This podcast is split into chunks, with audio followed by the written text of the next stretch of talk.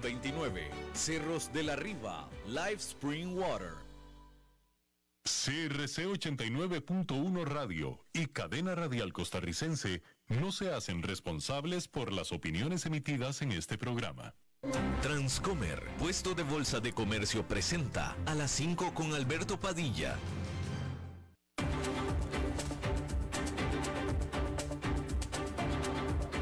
Inicia a las 5 con Alberto Padilla.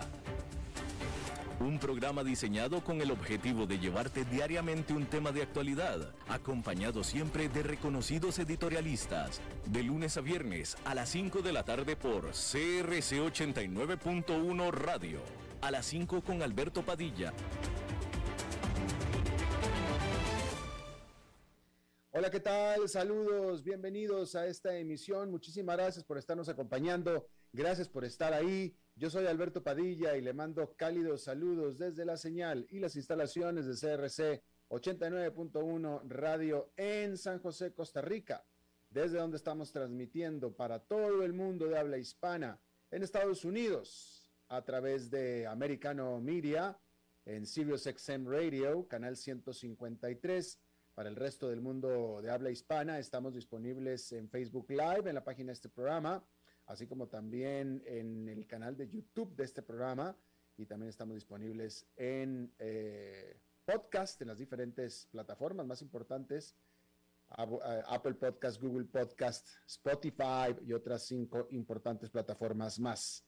En esta ocasión, tratando de controlar los incontrolables, me acompaña el señor David Guerrero, y la producción general de este programa, siempre poderosa, desde Bogotá, Colombia, a cargo del señor Mauricio Sandoval. Hay que comenzar diciéndole que el gobernador de eh, la región ucraniana del este, la región de Luhansk, advirtió que el ejército ruso está tratando de completamente destruir la ciudad de Sievierodonetsk, Ahí las condiciones en esa ciudad se han deteriorado por completo.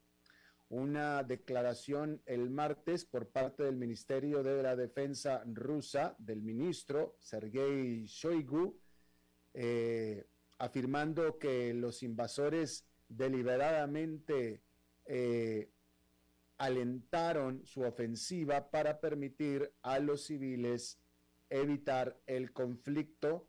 Fue totalmente desestimada como una mentira por parte del presidente de Ucrania, Volodymyr Zelensky.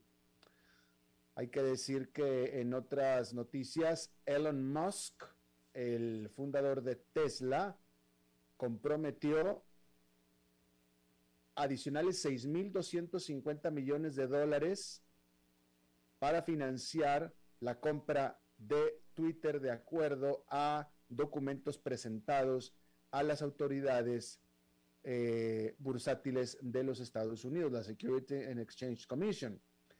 Hay que decir que esta compraventa, el acuerdo como tal, ha estado en suspenso desde que el eh, directorio de la empresa aceptó la oferta de Musk por 44 mil millones de dólares el mes pasado. Durante la reunión anual de accionistas de Twitter este miércoles, los ejecutivos de Twitter declinaron hacer comentarios sobre esta operación, sobre la compra. La farmacéutica Pfizer ofrecerá sus medicinas patentadas, incluyendo la vacuna del COVID-19, a 45 de los países más pobres del mundo eh, al costo, sin lucro. Esta iniciativa será la primera, será lanzado primero en los países de Ghana, Malawi, Ruanda, Senegal y Uganda. Y es que Pfizer había recibido críticas por parte de, otros, eh, de otras farmacéuticas, incluyendo AstraZeneca de la Gran Bretaña y Johnson Johnson de los Estados Unidos, eh, por temporalmente vender sus vacunas. ¿Quiénes, han estado vendiendo sus vacunas ellos a, eh, sin, sin, sin, lucro, sin eh, sacar utilidades, es decir, al costo? Bien, vamos, se está desarrollando esta semana en Davos el Foro Económico Mundial.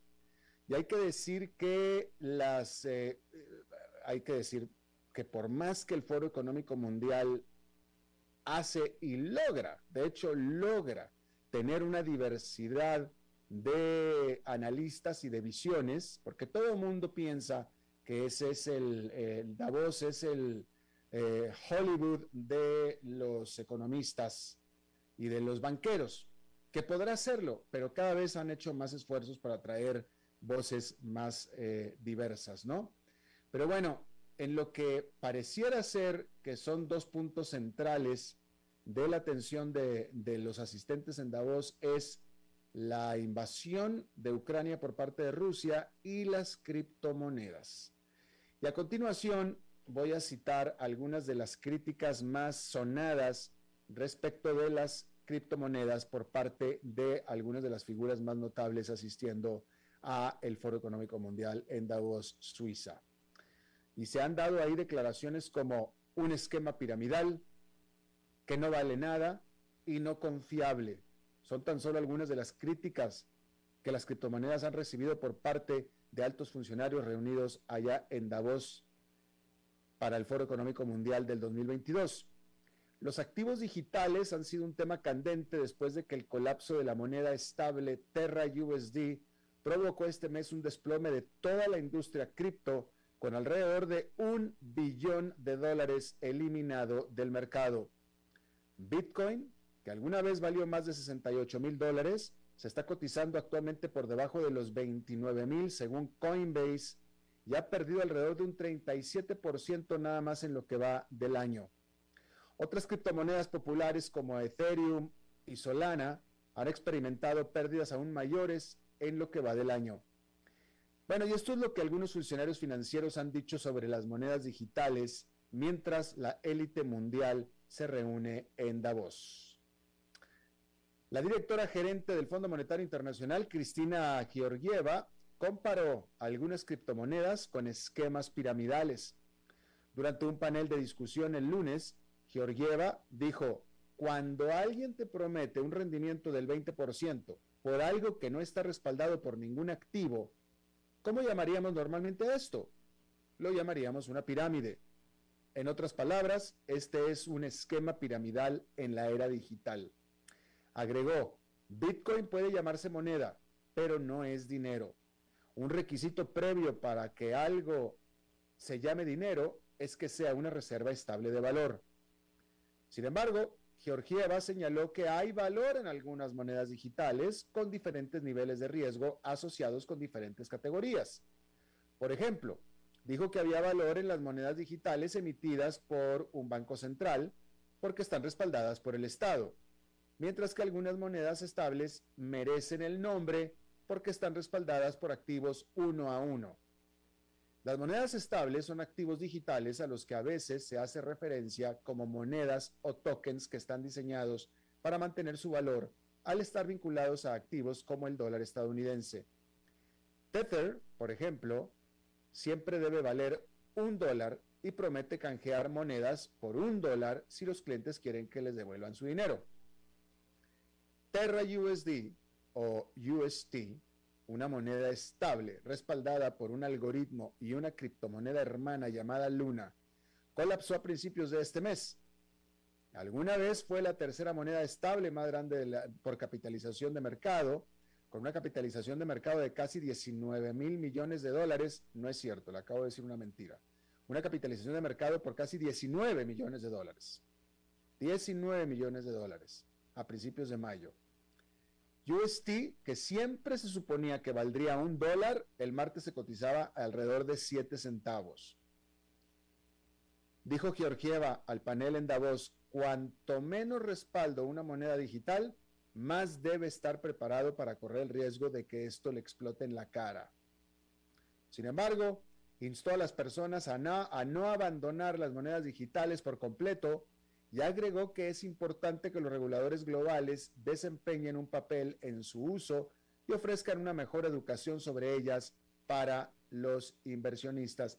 Y aquí Georgieva, en una nota personal, me parece que Georgieva está siendo bastante pragmática, porque efectivamente pareciera que las monedas eh, las criptomonedas, que las criptomonedas tienen ciertos usos, tienen ciertas aplicaciones.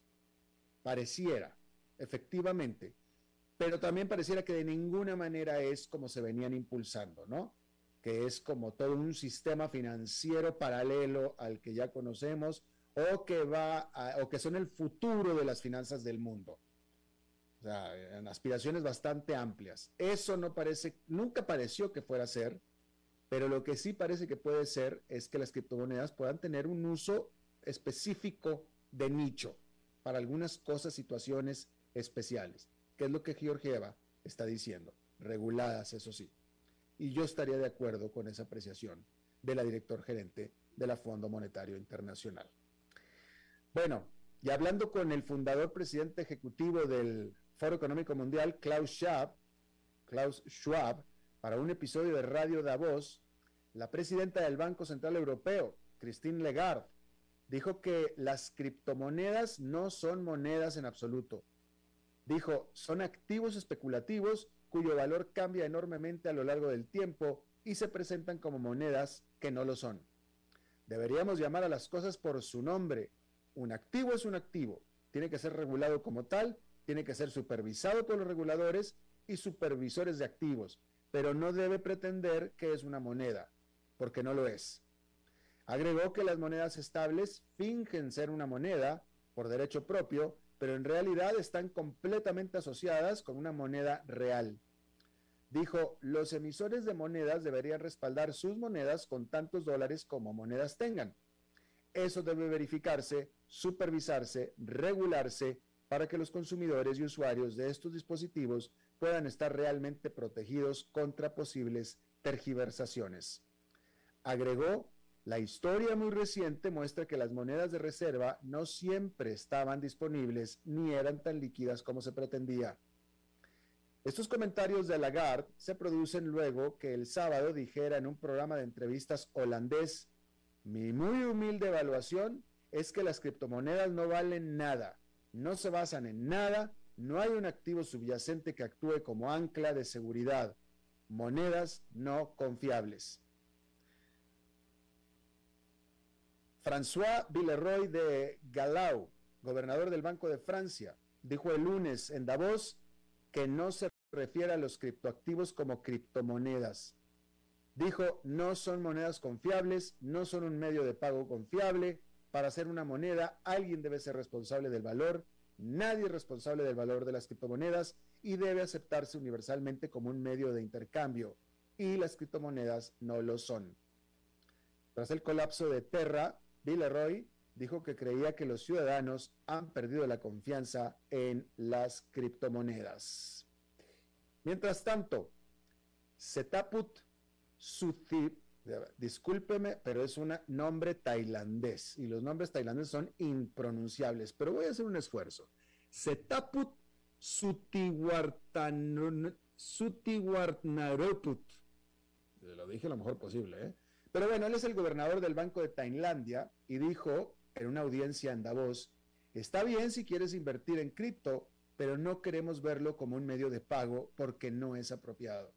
El Banco Central de Tailandia está desarrollando una moneda digital para el público, pero el país anunció a principios de este año que prohibiría el uso de criptomonedas como método de pago, diciendo que el uso generalizado de activos digitales es una amenaza para la economía tailandesa. Y esto lo dijo el gobernador del Banco de Tailandia, que se llama Setaput Sutiwartnareuput. Salud. Bueno, hay que decir que se suponía que este tercer verano de la era COVID sería una época de auge para los viajeros y con ellos la industria que los atienden. Pero parece que no será así después de todo, al menos no para las acciones de la industria del turismo. Las acciones de las principales cadenas hoteleras, incluidas Hilton, Wyndham y Hyatt, han caído casi un 20% este año. Las acciones de los casinos Las Vegas Sands, MGM y Wynn Resorts también se han desplomado. Lo mismo ocurre con los operadores de cruceros Carnival, Royal Caribbean Cruises y Norwegian Cruise Line. Las aerolíneas, que se han mantenido mejor que el mercado en general este año, últimamente han estado perdiendo altitud. Las acciones de American, United, Delta y Southwest cayeron drásticamente el martes y ahora están en rojo para el 2022. Airbnb, por su parte, cotiza cerca de su mínimo histórico, más del 50% por debajo de su precio de salida a bolsa desde finales del 2020. El propietario de Verbo, Expedia, ha perdido más de un tercio de su valor en lo que va de este año. Todavía es temprano, por supuesto, todavía no empieza el verano. El año pasado, las ganancias del segundo y tercer trimestre de las empresas de turismo y entretenimiento fueron bastante sólidas, ya que los consumidores se sintieron más confiados en medio de la pandemia COVID. Pero también las compañías de turismo pueden estar enfrentando comparaciones complicadas con los resultados del año pasado. Y la inflación ciertamente no les está haciendo ningún favor. El gasto de venganza que impulsó la demanda de los consumidores el año pasado, luego del encierro de meses, se está mitigando este año por el impacto implacable de los precios, según los analistas. Mientras que la escasez de mano de obra está agravando esos dolores de cabeza. A pesar de todo eso, los directores ejecutivos siguen siendo cautelosamente optimistas, ya que la demanda acumulada hará que este verano sea movido. Y efectivamente, todo parece indicar que este verano será movido y eso está causando problemas, por lo pronto a las aerolíneas, porque algunas de ellas, si no es que todas, no están teniendo el personal suficiente para la demanda que se está viniendo encima. Y aquí esto lo puedo yo atestiguar de manera personal, porque este miércoles yo debí haber viajado de Estados Unidos a Costa Rica y el vuelo se canceló, el vuelo de Delta Airlines se canceló porque no tenían pilotos para pilotear ese avión. Así de sencillo. No había pilotos. Eh, y después esto lo consulté con un propio piloto de Delta. Y efectivamente, como ha habido, primero que nada, una gran cantidad, y esto no es un problema nada más de Delta, este es un problema que le puede o que le debería estar pasando al resto de las aerolíneas.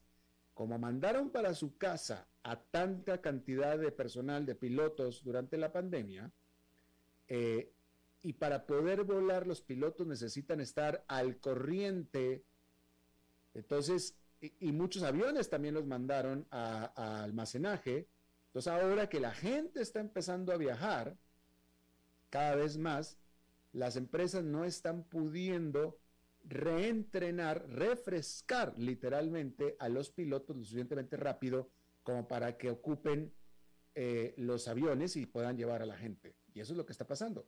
Entonces, si algún grupo de pilotos eh, se, se, va de vacaciones, piden días libres, se enferman, etcétera, como no hay suficientes pilotos, por más que hubiera los aviones, los vuelos se tienen que cancelar. Y este día, el vuelo de Delta a San José, Costa Rica, cancelado simplemente por falta de pilotos. Y bueno, ya que estábamos hablando de acciones, hay que decir que allá en Nueva York fue un día de ganancias en general, una, cacería de gangas.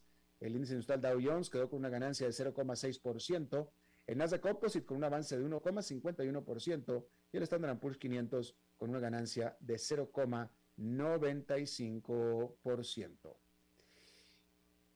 Y bueno, la India decidió ahora restringir también la exportación de azúcar pocos días después de prohibir las exportaciones de trigo. En un comunicado el miércoles, el gobierno indio anunció que limitará las exportaciones de azúcar a 10 millones de toneladas para la temporada que se extiende hasta septiembre, en un intento para mantener los precios bajo control. India es el mayor productor mundial de azúcar y el segundo mayor exportador detrás de Brasil. Hay que decir, sin embargo, que este límite de 10 millones de toneladas, de acuerdo a los informes, es superior al promedio de exportación anual de India en, los años pasados. ¿Sí? Por ejemplo, el año pasado la India eh, eh, eh, había exportado 7 mil toneladas nada más y este año tenía compromisos para exportar 9 mil toneladas, ¿sí? O, 9 millones de toneladas, discúlpeme, 9 millones de toneladas. Bueno, pues ahora pusieron, o sea, los compromisos de la India hasta este momento eran de 9 millones de toneladas. Bueno, la India puso el límite en 10. Entonces, eh, digamos que eh, simplemente está poniendo un techo que es bastante alto. El gobierno de Narendra Modi dijo que necesitaba tomar medidas para mantener las existencias de azúcar en el país después del crecimiento sin precedentes de las exportaciones el año pasado y en la temporada actual. La medida para limitar las exportaciones se produce en un momento en que la inflación minorista anual, en esta que es la tercera economía más grande de Asia, alcanzó en abril el 7,8% para su nivel más alto en casi ocho años. Pero también es otra señal del aumento del proteccionismo alimentario en todo el mundo, ya que los principales productores están reduciendo las exportaciones agrícolas lo que se suma al shock de oferta provocado por la inflación rusa de la invasión rusa de Ucrania. Porque Ucrania y Rusia juntas representan alrededor del 30% de todas las exportaciones de trigo. Los precios internacionales del azúcar han ganado 13% desde principios de enero y están un 26% más altos de lo que estaban en esta misma época el año pasado. La invasión rusa de Ucrania ha contribuido a un impacto histórico en los mercados de productos básicos que mantendrá altos los precios mundiales hasta fines del 2024, dijo el Banco Mundial el mes pasado. Se espera que los precios de los alimentos se disparen un 23% este año, impulsados por un aumento del 40% en los precios del trigo, añadió el Banco Mundial. A principios de esta semana, Malasia tomó medidas para restringir las exportaciones de pollo a sus vecinos, diciendo que la prioridad del gobierno es nuestra propia gente. Y solo unos días antes, India había prohibido las exportaciones de trigo, ya que las olas de calor que amenazan la vida atrofian la producción y empujan los precios locales a niveles récord. La India es el segundo mayor productor mundial de trigo después de China, pero como en el azúcar, bueno, en el azúcar sí lo es, en el trigo no es un importante exportador de esta materia prima. Y bueno, después de que a principios de mes elevó su tasa de interés de referencia en medio punto porcentual, siendo el primer aumento de tasa de esa magnitud en más de dos décadas, los inversionistas deben prepararse para más de esa medicina, según mostraron las minutas de la reunión del Banco Central de Estados Unidos, que es la Fed, que se liberaron las minutas este miércoles. Tradicionalmente, los cambios en las tasas de la Reserva Federal han sido en incrementos de un cuarto de punto porcentual. Tiene que estar la situación demasiado mal para que las aumente más de un cuarto de punto porcentual. Y bueno, bienvenidos a la situación demasiado mal. De acuerdo a las minutas de la reunión del Comité Federal de Mercados Abiertos, celebrada a principios de mayo, la mayoría de los participantes consideró que los aumentos de 50 puntos básicos en el rango objetivo probablemente serían apropiados en las próximas dos reuniones. Sin embargo, los participantes del mercado ya lo estaban esperando. Después de todo, la Fed está tratando de combatir la tasa de inflación más alta en 40 años incluso cuando los datos económicos mostraron cierta disminución de las presiones sobre los precios en abril. Las próximas reuniones de política monetaria de la Fed están programadas para mediados de junio, finales de julio y finales de septiembre. Es decir, que hay cierto alivio en el mercado al comprobarse que la Fed está pensando de acuerdo a las expectativas. O dicho de otra manera, la Fed y los analistas están en acuerdo. El presidente de la Fed, Jerome Powell, repetidamente ha enfatizado las limitaciones de las herramientas de política monetaria y la cantidad de tiempo necesaria para que surtan efecto. Además de eso, el Banco Central está tratando de enfriar la economía sin empujarla a una recesión, lo que comúnmente se conoce como un aterrizaje suave. Después de que el Producto Interno Bruto de los Estados Unidos, que es la medida más amplia de la actividad económica, disminuyó en el primer trimestre del año, los economistas comenzaron a preocuparse de que la nación ya pudiera estar en una recesión. Pero las minutas de la Fed muestran que los banqueros centrales de Washington piensan lo contrario. La minuta lee el personal anticipó que el crecimiento del PIB se recuperará en el segundo trimestre y avanzará a un ritmo sólido durante el resto del año. En cambio, los funcionarios de la Fed atribuyeron la recesión del primer trimestre a categorías específicas que tienden a ser volátiles, típicamente combustibles y alimentos, y probablemente se verán compensadas por la fortaleza de la demanda, el mercado laboral y la producción industrial, de acuerdo a las minutas de la reunión de política monetaria de la Reserva Federal. Bien, vamos a hacer una pausa y regresamos con nuestra entrevista de hoy. A las 5 con Alberto Padilla, por CRC 89.1 Radio. Hey, vos. Sí, este mensaje es para vos. ¿Cuánto dinero tenés en el banco? No te preocupes, yo sé, apenas para llegar a la quincena. Y si te despidieran, ¿de cuánto es tu fondo de emergencia? También sé la respuesta. No tenés nada para emergencias. Y si te pregunto, ¿qué porcentaje de tu salario ahorras? ¿Qué me vas a decir? ¿Acaso no estás harto de pensar en todo menos en tu futuro financiero? Deja de ser de los que pierden el tiempo y botan el dinero que cuesta tanto ganárselo. ¿Que quién soy yo? Soy tu yo del futuro. Y aún estás a tiempo de cambiar las cosas. Pero toma la decisión hoy. Transcomer, puesto de bolsa de comercio. Construyamos juntos su futuro. Somos expertos en eso. Desde los verdes bosques de nuestra montaña nos llega agua Cerros de la Riva, agua fresca de manantial que te permitirá vivir en equilibrio, proteger tu salud y la de tu familia, libre de sustancias químicas, envasada sin alterar su naturaleza a 2.000 metros de altura. Agua Cerros de la Riva, naturalmente neutral. Búscanos como cerrosdelarriba.gmail.com Llámanos al 8374 3229. Cerros de la Riva, Live Spring Water.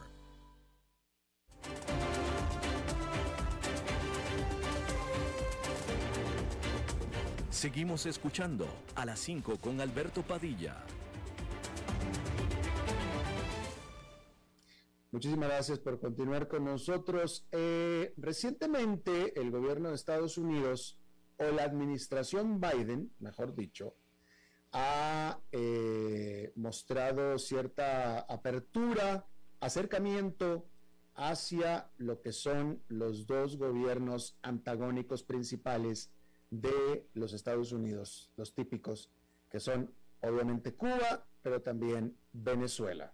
Ah, ya este, esta administración ha eh, restablecido vuelos a la isla, ha quitado a la isla de Cuba, ha quitado algunas de las restricciones a las transferencias de dinero, etcétera, y ha habido eh, más notablemente acercamientos con el gobierno de Nicolás Maduro.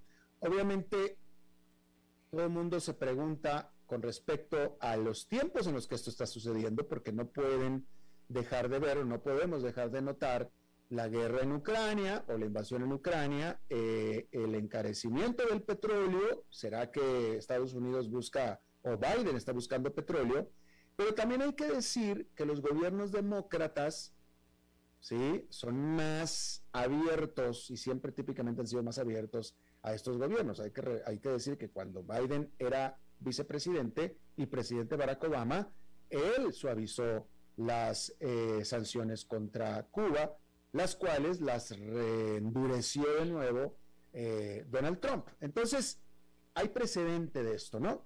Pero bueno, eso es algo que vamos a preguntarle a nuestro invitado de hoy, Juan Bataleme, él es analista político y académico, eh, analista político internacional y académico desde Buenos Aires, Argentina. Juan, muchísimas gracias por estar con nosotros. Buenas noches desde acá de Buenos Aires, Alberto. Gracias a vos por la invitación a, conversar y a compartir esta tarde con tu audiencia. Exactamente. Eh, Juan, eh, eh, de, nuevo, yo creo que estos acercamientos eran esperados por parte de alguien que fue vicepresidente de Barack Obama, porque Barack Obama era bastante, fue bastante laxo, por lo pronto con el régimen de Cuba y bueno pues Joe Biden también, eh, digamos que está siguiendo la misma política que siguió cuando era vicepresidente. Eh, ¿Debemos de ver otros motivos ulteriores a esto que está pasando?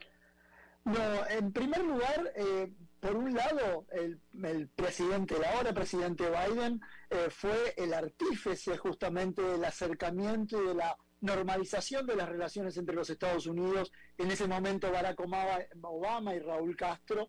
Había alguna expectativa de que eso podía llegar a generar algún cambio con Díaz de Canal. Hemos, hemos visto que Díaz de Canal realmente no ha cejado en su manera de eh, dirigir los asuntos de la isla y gran parte de las críticas que se hacen desde sectores republicanos, pero también desde algunos sectores demócratas en relación al manejo de los derechos humanos en la isla no ha cambiado. Sin embargo, lo que ha cambiado es el contexto en general. Primero hay una América Latina mucho más dispuesta a discutir el liderazgo de los Estados Unidos, hay una influencia mayor de China y hay un grupo particularmente de países que ya sean populistas de derecha, por así decirlo, o de izquierda, que han manifestado algún tipo de resentimiento o de resquemor hacia la administración Biden. Es sabido que eh, Bolsonaro, que fue un gran aliado de la administración Trump, en este momento tiene una relación bastante pobre con eh, la relación Biden, por lo menos en lo estructural, en lo que llamamos la diplomacia presidente a presidente, ¿no? Y otros países de América Latina se han manifestado con esta sana costumbre que tenemos y que ha iniciado los Estados Unidos de poder dialogar en el hemisferio con los países de la región desde 1994 hasta la actualidad, la presencia de la cumbre, de la cumbre de las Américas, en una situación donde Biden está mucho más cuestionado, en un contexto donde vos muy bien señalabas está la situación de Ucrania, la situación de los precios del petróleo, y un hecho de que América Latina siempre ha cuestionado el bloqueo a Cuba y algunas posiciones controversiales en relación a la administración eh, de Maduro, a la cuestión de Guaidó. Eh, entonces, esto también se suma a, esa, a esta situación y le permite amplificar algunas voces que no necesariamente son mayoritarias en América Latina, pero sí cuestionar, por ejemplo, esta idea de que Venezuela, Cuba y en Nicaragua queden afuera del proceso de cumbres. Esto es lo primero que uno podría señalar en relación a lo que vos muy bien introducías como el tema. Ahora, eh, queda intrínsecamente explícito que eh, Washington está reconociendo a Nicolás Maduro como presidente de Venezuela. Ya Guaidó para esta administración no existe. Hay una ambigüedad ahí, en cierto sentido todavía lo siguen reconociendo como un interlocutor válido, le siguen dando una entidad, pero sin embargo el, el acuerdo que de concretarse efectivamente de venta de un millón de barriles de petróleo diarios por parte de Venezuela. Ahí vemos también el lobby de la empresa Chevron que quiere reconstruir negocios con Venezuela. Y un Maduro que está dispuesto a aprovechar esta situación en pos de poder estabilizar la economía, de haber jugado esta dolarización virtual de la economía de Venezuela, hace que los Estados Unidos tengan que tener un diálogo, lo que se conocen como los diálogos de back channel o los diálogos de puerta trasera, por así decirlo, con la administración Madura. Si bien no la reconoce públicamente, de facto termina actuando no como un legitimador, pero sí como un interlocutor válido. Pero ahí se abre un problema en, en, América Latina, porque América Latina va a empezar a discutir mucho más esta, esta actitud de lo que se conoce como el doble rasero o el doble estándar, ¿no? de los Estados Unidos. Y en una situación donde se plantea un liderazgo necesariamente que se sostenga en una serie de valores, como bien dijo y como bien presentó la, la, la esposa del presidente Biden en su visita a América Latina, bueno, genera ahí tensiones y ambigüedades que son utilizadas justamente por actores disruptivos en América Latina, principalmente por aquellos de, con una orientación populista más de, izquierda, como esperable en Petro o en otros líderes en América Latina.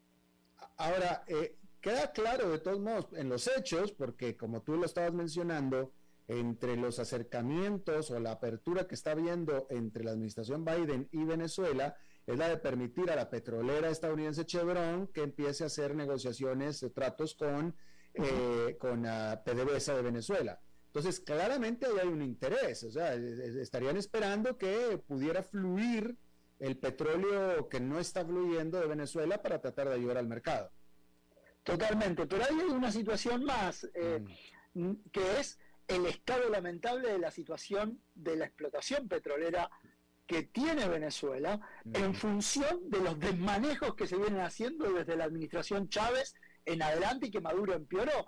Por lo tanto, en este contexto, esa rehabilitación va a tomar tiempo. Lo que se espera es que esto contraponga, por ejemplo, la actitud de algunos de los países de la OPEP, tradicionalmente aliados de los Estados Unidos como Arabia Saudita, que se han mostrado reticentes a castigar o actuar de manera unificada en contra de eh, Rusia, como está sucediendo en este momento. Es muy interesante este particular momento porque le da la chance a Maduro, no me gusta la palabra, pero eventualmente es algo que va a pasar a rehabilitar cierto nivel de relaciones con los Estados Unidos y Estados Unidos a tender un puente a Maduro que no necesariamente eh, va a ser positivo o va a ser juzgado y va a ser bien visto por parte del resto de América Latina eh, de cara a la cumbre, por supuesto, pero de cara a las relaciones bilaterales. Ese es el mayor riesgo que la administración Biden enfrenta, que en el proceso de habilitación a Maduro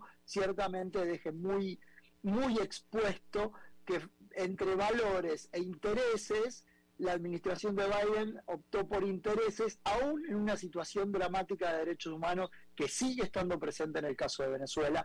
Y esto no es un dato menor eh, en la relación que Estados Unidos tiene histórica con América Latina. Estamos con Juan Batalem, Batalem, él es analista político internacional, académico también desde Buenos Aires, Argentina. Eh, Juan, y eh, nos queda claro, es claro que efectivamente, y sí es importante, si efectivamente Estados Unidos no va a invitar al G20 en Los Ángeles a Venezuela y a Cuba.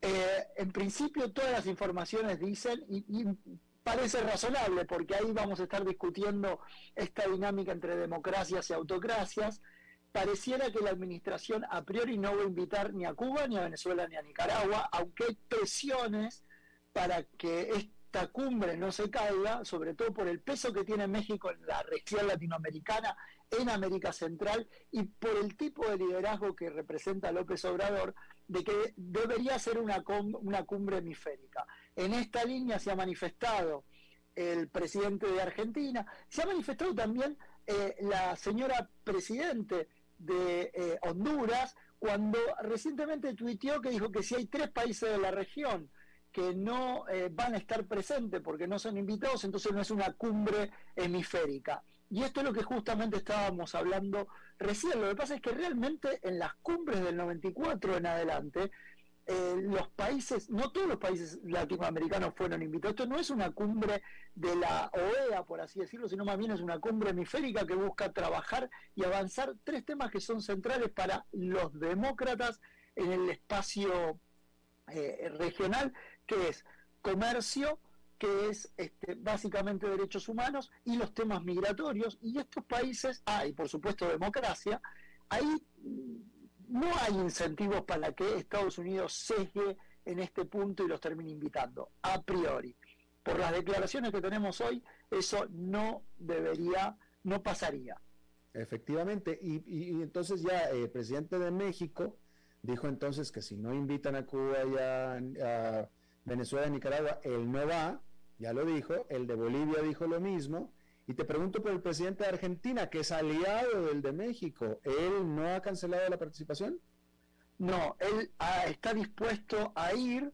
El problema es que Argentina tiene múltiples situaciones de vulnerabilidades, temas de deuda, temas en los cuales necesita de los Estados Unidos, pero al mismo tiempo, en este momento, circunstancialmente, el presidente de la CELAC también, entonces es muy probable de que su participación eh, sea una participación que pueda ser leída desde Washington como una crítica a la administración Biden por dejar afuera a los países. Entonces esa tensión no sé cómo la va a manejar el actual presidente de la República Argentina. Qué curioso, eh, ¿qué, ¿qué, te parece a ti esta, esta paradoja de que en Estados Unidos los demócratas, y en este caso Joe Biden por supuesto, son considerados izquierdistas. E incluso esta administración la acusan de ser de casi de extrema izquierda, amigable con los gobiernos de izquierda, amigable con el gobierno de Cuba, etcétera. en teoría tendría que ser amigable o amigo de Andrés Manuel López Obrador en México, que también es izquierdista, eh, y todo lo contrario, Andrés Manuel López Obrador se lleva muy bien con el derechista de Donald Trump y se lleva de la patada con este Joe Biden. Es una paradoja increíble. Es, es, una paradoja, pero tiene que ver con el estilo, el estilo de liderazgo eh, Trump en general en América Latina no gustaba, pero México y Estados Unidos tienen una relación de interdependencia muy fuerte y los dos son líderes tácticos, negocian tit for tat, ¿no? Es esta negociación, te doy blanco, vos me das negro, te doy marrón, vos me das rojo, y, y Manuel López Obrador es algo que entiende muy bien, era un juego que podía entender muy bien, y a Trump no venía con grandes discusiones de eh, valores o, grandes temas. Trump le decía, yo no quiero que tantos inmigrantes de América Central pasen a los Estados Unidos. Yo quiero que los detengas en la frontera. Y López Obrador se los detenía en la frontera y fin, fin de la historia y lograba concesiones de los Estados Unidos que México necesitaba. Esto en migraciones que para Trump era, era como un elemento muy importante. En cambio, la administración Biden eh, siempre fue más de tratar de cubrir, por ejemplo, las cuestiones de migraciones, mezclarlas con temas vinculados a los valores, la lucha contra la corrupción, etcétera, etcétera, y ahí explota la agenda de una América Latina que tiene una cuenta terrible con temas, por ejemplo, de eh, corrupción, eh, negociados, etcétera. Entonces ahí tenemos que mirar con atención cómo los intereses chocan. Ahora es muy interesante también, porque por ejemplo, eh, uno mira la administración Biden, pero lo, hace menos de dos semanas o dos semanas atrás, 18 líderes demócratas enviaron una carta al presidente Biden para pedirle el, levantamiento de las sanciones económicas que la administración norteamericana tiene sobre Venezuela.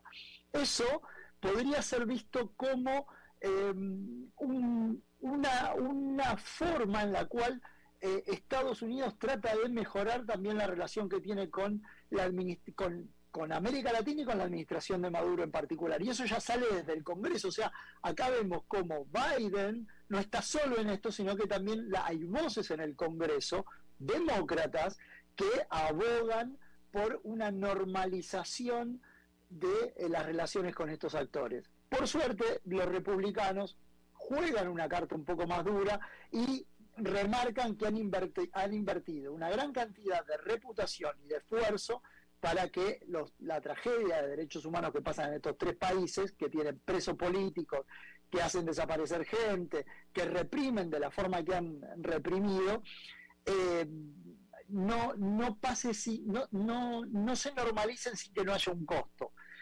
Lo último que agrego en relación a esto es que la administración Biden se defiende diciendo que el dinero le permite a la gente plantear mejores resistencias, por eso levanta las sanciones de dinero y sobre todo en el caso de Cuba en particular, el acceso o el abogar por un acceso mucho más extendido a Internet. ¿Por qué? Porque se tiene la mirada desde la administración Obama en adelante que Internet sirve para coordinar respuestas y obviamente resistencias frente a las troperías que cometen el gobierno. En teoría eso debería funcionar, pero me parece como una apuesta muy de largo plazo y muy demasiado optimista si vemos las condiciones de estos regímenes, ¿no? Claro. Eh, si me permites, te voy a cambiar un poquito de región, porque ya que estamos hablando del petróleo, y te voy a pedir que seamos breves porque nos quedan tres minutos nada más. Eh, la, la solución a los problemas del petróleo mundial está en Irak. En Irán, quise decir, en Irán, en Irán. Porque Irán tiene el petróleo y está en embargo, está embargado, no lo dejan exportarlo porque está con el problema de las negociaciones nucleares. Los reportes son que Irán tiene grandes problemas por este embargo, por lo cual quisiera que se lo levantaran o necesita que se lo levantaran, y Estados Unidos tiene la intención eh, y, la necesidad del petróleo de Irán. ¿Por qué no, se, eh, no están avanzando estas negociaciones? Muy breve. La cuestión nuclear es central. Irán es un actor que está decidido a tener eh, capacidades, capacidades misilísticas y nucleares. Uno, dos, por su historia de exportación del terrorismo. Tres, porque una cosa es levantar... Eh, Venezuela es parte de lo que, lo que se conoce como el patio trasero de eh, los Estados Unidos y eso sería relativamente más fácil, inclusive para política doméstica, de levantar las sanciones, mientras que frente a Irán la fuerza que tiene, por ejemplo, el, el IPAC, o sea, el, American Israeli Political Action Committee, es mucho más poderoso, es uno de los, de los lobbies más poderosos que hay dentro de los Estados Unidos en pos de proteger una serie de intereses que ellos tienen en relación a Medio Oriente, entre ellos está la seguridad de Israel y eso es muy importante. Entonces Estados Unidos no le genera una ventaja poder levantar las sanciones contra Irán. Irán ha jugado como un actor que básicamente actúa como un desestabilizador de la región y Venezuela eso lo hizo con, con Chávez, pero con mucho menos éxito y con, con menos con menos éxito que Irán y sobre todo con menos capacidades que Irán. Irán es un actor muy sofisticado de la política internacional, sobre todo si lo comparamos con Venezuela. No así con Cuba, que Cuba siempre ha demostrado el grado de sofisticación que tiene en relación a la política latinoamericana. Juan Bataleme, analista político y académico internacional desde Buenos Aires, te agradezco muchísimo hayas charlado con nosotros esta tarde. Alberto, muchísimas gracias a ustedes y espero haber sido claro y instructivo. Así es, nos vemos en la próxima. Vamos a hacer, una, vamos a hacer una pausa y regresamos con más. A las 5 con Alberto Padilla, por CRC 89.1 Radio. Hey, vos, sí, este mensaje es para vos. ¿Cuánto dinero tenés en el banco? No te preocupes, yo sé, apenas para llegar a la quincena. Y si te despidieran, ¿de cuánto es tu fondo de emergencia? También sé la respuesta. No tenés nada para emergencias. Y si te pregunto, ¿qué porcentaje de tu salario ahorras? ¿Qué me vas a decir? ¿Acaso no estás harto de pensar en todo menos en tu futuro financiero? Deja de ser de los que pierden el tiempo y botan el dinero que cuesta tanto ganárselo. ¿Que quién soy yo? Soy tu yo del futuro. Y aún estás a tiempo de cambiar las cosas. Pero toma la decisión hoy. Transcomer, puesto de bolsa de comercio. Construyamos juntos su futuro. Somos expertos en eso. Desde los verdes bosques de nuestra montaña nos llega agua Cerros de la Riva, agua fresca de manantial que te permitirá vivir en equilibrio, proteger tu salud y la de tu familia, libre de sustancias químicas, envasada sin alterar su naturaleza a 2.000 metros de altura. Agua Cerros de la Riva, naturalmente neutral. Búscanos como cerrosdelarriba.gmail.com. Llámanos al 8374 3229. Cerros de la Riva, Live Spring Water. Desde Maipú, Mendoza, la tierra del olivo nos llega aceite de oliva Laur. Su delicada y elegante textura, así como su afrutado aroma vegetal, lo convierten en un aceite especial para paladares exigentes. Disponible en tres variedades: Laur Cruz de Piedra, Laur Aceite de Oliva Extra Virgen y Laur Gran Mendoza Aceite de Oliva Extra Virgen. Lo mejor de tres zonas en una sola botella. Galardonado con el Gran Prestige Gold en el Terra Olivo 2018. Aceites de oliva Laur no pueden faltar en tu mesa. De venta en todas las tiendas, don Fernando.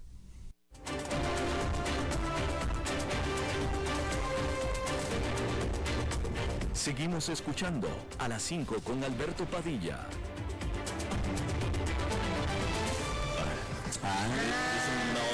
Gracias por bueno, nosotros. Bueno, bueno, es uy, uy, uy, en el que ay, no me, ay, no, hoy toca. Sí, hoy toca. Ay, no, ay, no. Nota con Maritza. Mi vida. Maritza, ¿cómo estás? Aquí estoy. Bien, mi amor, ¿y vos? Yo muy bien también, afortunadamente, Maritza. Estoy muy bien, me da mucho gusto, muy contento de estar platicando contigo. Quiero saber, ¿cuándo vas a regresar a estos lares? ¿Qué es lo que está pasando contigo? Eh, iba a regresar este día y el avión lo cancelaron. Pero ya, pero que, tienes, que, que, tienes un amante. Eso, eso, eso es, eso es eh, beyond the point. No, no, no, no. no me no, no, no. Decime qué es lo que está pasando. Te digo que hoy, hoy, hoy me romance. No, no, me cancelaron el vuelo, canceló, Delta canceló el vuelo. Hoy no hubo vuelo, así es que el viernes estoy por allá. Ay, mi amor. Bueno, pues ya es suficiente que andaste este chiroteando. Oye, sí. Tanto tiempo. Mi vida, este, quiero hacer una, quiero hacerte una pregunta. Oh, oh. Eh, David, David, el botón rojo, por favor, el dedo en el botón rojo. No, no, no, no, no, ese es Putin. A mí no me, a mí no me salgas con, con botones ni con. Ahí, ahí, ahí, va Nelson, acaba de pasar por aquí. Ahí va Nelson, ahí te lo mando. Este, oíme. Así que te voy a hacer una pregunta. Uh -oh. ¿Cada cuánto ¿Cada cuánto? Peina la ardilla vos. ¿Cada cuánto? le das golpes a la nutria. No ¿Cada sé. cuánto? Ajá. Acaricias el ganso. Ah, ok, ya sé por dónde va la pregunta. ¿Cada cuánto te chaqueteas?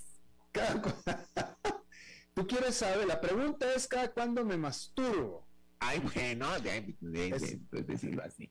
Sí, el, este, recurrís al onanismo. Al, al onanismo, al Sí. onanismo. Dícese de ese acto. De, de masturbation. De mastur- Ah, no sé, no, no, no sé. Digo, soy una, una, un, un Pues chico. soy un libre. soy un chico soltero y este con la hormona eh, eh, activa, entonces Claro. este eh, eh, hay ¿Cada veces cuánto le que das vuelo a la hilacha? no sé, no, no te puedo decir una, una No cifra tenés así. un patrón. No, no, depende, depende de, de- de muchas situaciones, ¿no? Pero, pero, pero vaya, yo creo que tan seguido como cualquier otro muchacho, este, eh, eh, eh, calentón y, y- sos como un adolescente.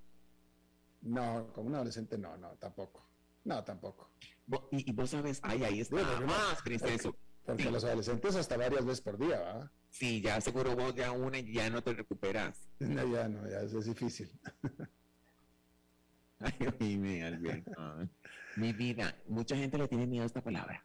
Mucha gente entra en shock. Hasta tú le tienes miedo, ¿tú no lo podías decir? No, masturbación, mi amor. Pero mucha gente le tiene, oyentes que van ahí, estoy seguro que, hoy se persinan. No, mi amor, esto es algo muy natural. Y, y usted, señora, que va ahí oyéndome, y señor, su hijo lo hace. Y su hija también.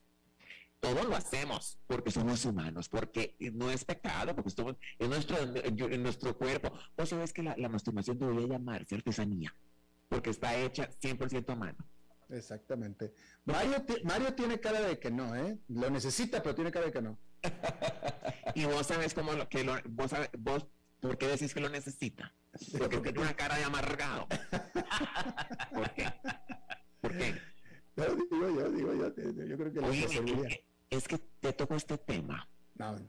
Te tocó este tema. Porque hace poquito pasó el día, hay un día este, mundial, internacional de The Masturbation Day. El día de la masturbación. Sí, hay un día. Como el día de la marmota. Bueno, bueno, ese me gusta, el día de la marmota. Entonces, fíjate que, y hay estudios, hay un montón de cosas que, que, que, que de esto no se habla, Alberto Padilla. Y no solo es un acto que se hace solo, sino en pareja. Sí. Y si no se hace también eh, este, en pareja. Ahora, es infinita, la li- bueno, no infinita, pero es muy grande, es muy vasta. La lista de beneficios, mi vida, que aporta, que trae. ¿Vos cuál has sentido? Bueno, es un liberador de tensión, definitivamente, Sí. ¿no? ¿Uno duerme mejor? Y oye, y hablando, fíjate, Maritza, hablando de que lo que mencionaste de que en pareja, Sí. eh, yo, bueno, a ver, o sea, yo, si, si lo digo, si lo digo de manera rosita, te voy a decir que yo conocí mucho sobre anatomía de la mujer y sobre eh, el cuerpo de la mujer, etcétera. Eso sí te lo digo rosita. Si te lo digo como es, me convertí en mucho mejor amante eh, cuando alguna novia que tenía eh, No eh, la hippie. no, no fue la hippie, fue otra. No, fue la fue otra. Pero ella, ella, ella me, me, me, me enseñó cómo una mujer se masturba y, y cómo se da placer a una mujer. Y, y para mí fue una revelación y, y- y aprendí mucho de eso y me pareció muy, muy, muy, a- aprecié mucho la lección, vamos a decirlo así. Te voy a decir una cosa, te felicito y te aplaudo. Paren oídos lo que yo voy a decir. Porque lo que digo es como la verdad como un templo. Porque, bueno, vos tenés esa, esa actitud de, de, de- de estudiante, de aprender. Porque muchos hombres, eso es una pregunta abierta, porque muchos hombres, una mujer trata de decir, no, no es por aquí, es por aquí, y no hacen caso, no oyen. Entonces, Ah, no, pues, ellos, ellos creen que es como ellos, este, e- e- e- ellos siguen su, su, su ritmo y su cuestión como ellos creen. Y uno dice, no, mi vida, es que este, si me estás tocando es a mí, yo, ah, por ahí no es, papi, por ahí no es, por ahí no es. Entonces uno trata como de guiarlos y, y a veces se ponen co- como chúcaros. Entonces me, me- me parece como absurdo eso. Totalmente. Creo que a veces es la cultura de la pornografía, que tal vez se dejan guiar por cosas que ven en una película, que es ficción, que es fantasía, y, y- y se les olvida que cada persona, cada cuerpo es diferente. Lo que para mí es bonito y placentero para, para otra persona, ¿no? No, y además lo que tú dices, lo que ves en la película es una fantasía. Lo real es lo que tienes ahí al lado tuyo. Sí, pero digo, no sé si, si, si, si, si, estás de- si estarás de acuerdo conmigo. Esa que a veces son como reacios, como que uno dice, ay no, es que es muy duro, así no me gusta. Y siguen. Y uno dice, pero no, pero no me estás oyendo. No, pues bueno, pues estúpidos y egoístas, ¿verdad? Porque, pues, ¿qué, qué mejor que vaya, vaya, pues, digo, a mí, para mí, el- el- el- la mitad o más del componente de placer es que ella esté sintiendo incluso más placer que yo. Ay, qué lindo. Pero, pero, sí, pero Albertation, este, ay, yo no sé, yo digo que, que el cuerpo humano es, es, es misterioso. El cuerpo humano a mí me, me, me cautiva. Y me parece, chiquillos, este, y, a- y a todos los que me están oyendo, No me vas a decir que, no me vas a decir que viendo a Roberto te cautiva. Bueno, obvio, sí. Bueno, yo estoy hablando de, de- de una manera así, este, poética, para decirte que el ser humano, De gente normal, de gente normal. para decirte que el ser humano en, en- en- en- en sí, per se, este, somos un misterio. Pero digo yo, ¿por qué de niños nos hicieron la salvajada? Bueno, es falta de educación, porque si uno se va viendo para atrás las generaciones, eh, este, siempre la sexualidad ha sido una cosa de tabú, de que me da pena. Entonces, ¿por qué decirle a un niño, le va a salir pelos en la mano? Se va a quedar ciego. Oye, Alberto, ¿cómo vas a traumar a un niño con eso? todo, todo empieza con la religión, desafortunadamente. Este, ese es el problema. Que tocar nuestros propios cuerpos es sucio pecado. No, mi amor, no, eso no es cierto. No, mi vida, no. Ahorita mismo me estoy tocando una, Eh, eh, eh, ¿Qué? estoy tocando una pierna y no es sucio ni es Ah, ah, Sí. ah. ah. Ay, Alberto, Dios pero, Ya, pero, ya, pero, que- Ya, no, ya estamos en el momento en el que se te está acabando el, el, el- el- Ay, la, sí, la aquí viene este otro Huila pasando enfrente, mira. Este, Albertito, pero digamos, mi amor. Entonces, no, yo simplemente, yo no sé, estaba pensando como en voz alta y quería, quería comentarlo con vos. Este, Bueno, pero ¿Qué termina. Entonces, ¿cómo, cómo se celebró. ¿Cómo se celebró el Día Internacional de la Masturbación? con un orgasmatrón. Todo, un montón de seres humanos se pusieron de acuerdo a la misma hora y todos se dieron, este, se dieron cita consigo mismos. ¿En serio? Y se hizo una cuestión a nivel energética del universo, un bucaque universal. Que eso, yo digo, que lindo. Te voy a decir, porque uno tiene que aceptarse, uno tiene que amarse. Y sí, y, y, y, y quién mejor que vos, quién mejor que usted, señora, que está allá en el carro, usted también, señor. Que se dé placer a sí mismo, usted también. Quiérase, quiérase, tóquese, chinese. Chinese, exactamente. Qué lindo, qué lindo. Pero, pero, pero, pero sin ese, sin ese montón de cosas en la cabecita, de que es malo, que estás. No, mi amor, no, no, no, no, no. La vida es una, solo es un, un boleto. Y al cuerpo lo que pida. No, ay, cuerpo a la que- Ay, Alberto, ¿cuándo venís para que celebremos ese día? Ese día, definitivamente, ya este fin de semana estamos ahí. Ay, qué lindo. Sí, eso sí, Delta Online no tiene otras ideas, ¿verdad? ¿Quién? Ah, bueno, eso sí. Ok. Eh, Maritza, se te acabó el, el- el saldo. Bueno, este. Muchas gracias, Maritza. Mi amor, te mando, vienes como se está desatando aquí este tema en, en esta cabina, los oyentes. Es un tema interesante. Este, después podemos abordarlo a este Albertito. Claro que sí, lo abordamos con mucho gusto. Me encantaría abordarlo contigo. Bueno, mi amor, te mando un beso. Este, em, abrigate. Gracias, igualmente. Hasta luego. Una chaqueta, mi amor. Sí, cómo no, por supuesto que sí. Bien, eso es todo lo que tenemos por esta edición. Muchísimas gracias por habernos acompañado. Espero que termine su día en buena nota, en buen tono. Y nosotros nos reencontramos en 23, 23 horas. Que la pasen muy bien.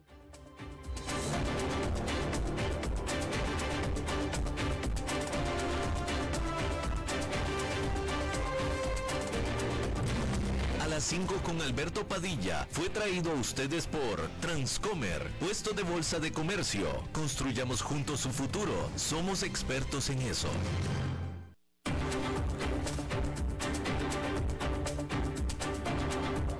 Concluye a las 5 con Alberto Padilla.